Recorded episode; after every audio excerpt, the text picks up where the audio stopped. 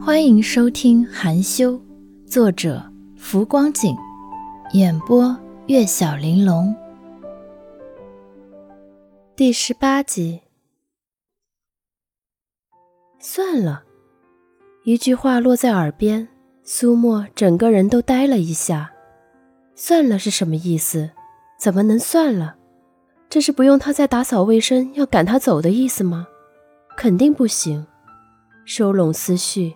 他连忙起身道：“没事的，我能干活。”抬步欲走的楚河愣了一下，他还没想到合适的说辞来劝人。苏沫已经速度极快地走去了餐厅外的阳台，将笤帚给拿了进来。紧接着，他便在楚河的注视中回了书房。耳听房间里传来扫地的声响，楚河心里那股子无奈的情绪又一次涌了上来。想说让人别逞强吧，又转念想到，他之所以这样，初衷是为了每小时三十块的收入。要是自己不让他打扫，这一点钱自然没办法给人。最终，他没有再劝。苏沫扫完地之后，便戴上了薄款的塑胶手套，继续打扫卫生。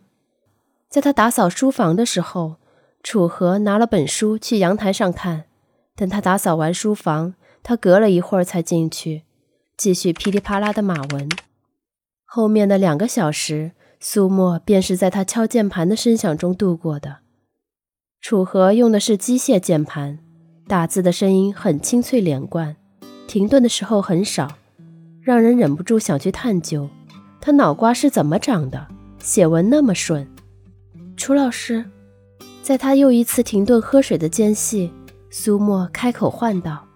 下意识的，楚河看了眼电脑右下角的时间，站起身问他：“完了？”“嗯，你看看，觉得哪里不干净了，我再弄弄。”“还弄？”这念头一晃而过，楚河甚至都滋生出一种负罪感。他觉得这三个小时都挺漫长了，小姑娘的勤快将她映衬得有些汗颜。抬步在几个卧室里随便转了转。她走出来的时候，便随意笑了笑，挺好，三个多小时，对吧？三个小时。苏沫微微一愣，摇头，而后又提醒道：“我打碎仙人掌那会儿耽误了点时间，没那么久的。而且……”他看了一眼躺在半片瓷盆上的仙人掌，抿了抿唇，又说道：“这个花盆多少钱？你扣一下吧，真的很对不起。”没有现金，给你发微信红包行吗？楚河无视了他提及仙人掌的话，又问了一句。苏沫便只当他默认了自己的说法，连忙答道：“哦，可以的。”话落，眼见楚河拿了手机摆弄，他便收拾了自己的东西，松口气的同时被送出了家门。兼职家政的第一天，虽说出了点小差错，让人沮丧。可一想到自己多赚了一百多块，苏沫又很快振奋了起来。城市里的钱真是太好赚了，打扫卫生都能赚钱，让他感觉到有点梦幻。苏沫笑着用钥匙开了门，他看见客厅里坐着玩手机的许少辉，甚至心情很好的唤了一声：“少辉哥。”许少辉一盘游戏刚跪，本来心情挺操蛋。耳听这一声问候，却忍不住给笑了，还问道：“捡钱了？心情不错的样子。”“对呀，打扫两次卫生赚了一百多，可不就等于捡钱了吗？”苏沫点点头，翘着唇角进了房间。见状，许少辉更乐了，手机放一边，打趣道：“真的假的呀？捡了多少？多的话可要请吃饭。”“怎么可能？”苏沫将手上的东西放回房间，走出来的时候还在笑，却比刚才收敛一些，很正经的解释说：“我在小区里兼职做家政，今天是第一天，赚了一百多，感觉还挺好的。”哟，这都发展第二职业了。嗯，低头想了想，他在看过去的时候，语气变得认真了一些。不过现在才刚开始呢，赚得也不多，请你们吃一顿，这一天就白干了。等我走的时候吧，再请你们吃饭。”许少辉乐了，抬手揉一把他的发顶，说道：“呵，我就开个玩笑，你还当真呀？赚个钱也不容易。”突如其来的亲昵让苏沫震了一下，不过不等他反应过来，许少辉已经走远一步，去边上的冰箱拿出一瓶冰镇雪碧，打开仰头喝了起来。他神色自然，苏沫便也摇摇头。将那一丝不适的感觉抛诸脑后，坐在沙发上，低头看起了手机。微信页面，他和楚三的对话框里躺着一个红包，抬手点了点红包，金额显示一百二十元。苏沫被这个意外弄得猝不及防，回过神，连忙给回了一句：“楚老师，你发错金额了，三小时九十，还要扣掉花盆的钱。”这边的家政时薪都是四十起。很快，那边回了一句：“苏沫犯了难，他知道时薪都是四十起，可他想要多一点生意，所以特地要的便宜。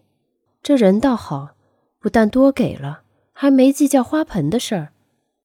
论起来，上一个业主也多给了钱，可当时人家摆出的就是一副心情很好，给小费不用找了的神情。”让他都不觉得有什么。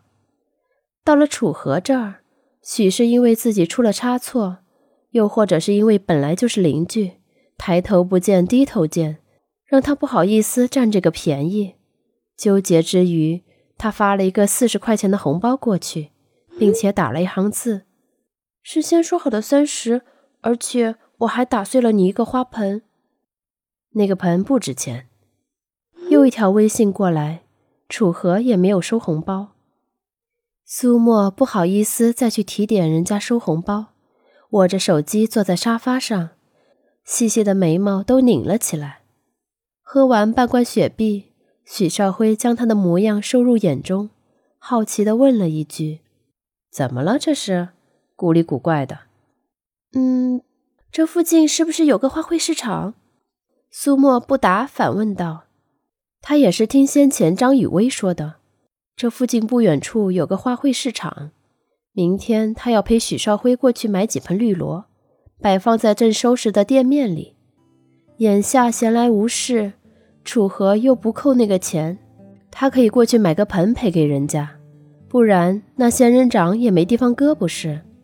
这样想着，他便听许少辉问道：“怎么，你要买花？”“嗯。”想买个仙人掌，略微想了一下，苏沫回答了一句：“他没说自己打碎了楚河仙人掌盆的事儿，毕竟先前许少辉提起那人的语气实在算不上多好，让他觉得没必要多说，免得他郁闷。他不说，许少辉自然也不会想到。很快笑着道：‘正好，我现在也没事儿，开车带你过去得了。’”店里正好也要买几盆绿萝，顺便的事情。一拍即合，两个人很快就出了门。哪曾想，刚进电梯，后面跟进来两个人。楚西一抬眼便笑了，问苏沫：“你们也出去呀？”“哦。”苏沫点点头。“少辉哥要去买几盆绿萝，我跟着去转转。”他想的挺好，自己说了要去花卉市场。到时候给楚河还花盆的话，便不会太奇怪。就说是顺带买来赔给他的。哪曾想，他这话刚出口，楚西意外的笑了一下，紧接着便道：“啊哈，那太巧了吧！我们也去花卉市场。”苏沫下意识抬眸，看了进电梯后便未发一言的楚河，后者神色淡淡，一派自然。耳听楚西在那说道。今天来的那个家政阿姨太毛躁了，把我给我哥买的仙人掌盆给打碎了。还好周五我放的早，赶下班之前买个盆再给栽上。本集播讲完毕，下集再见。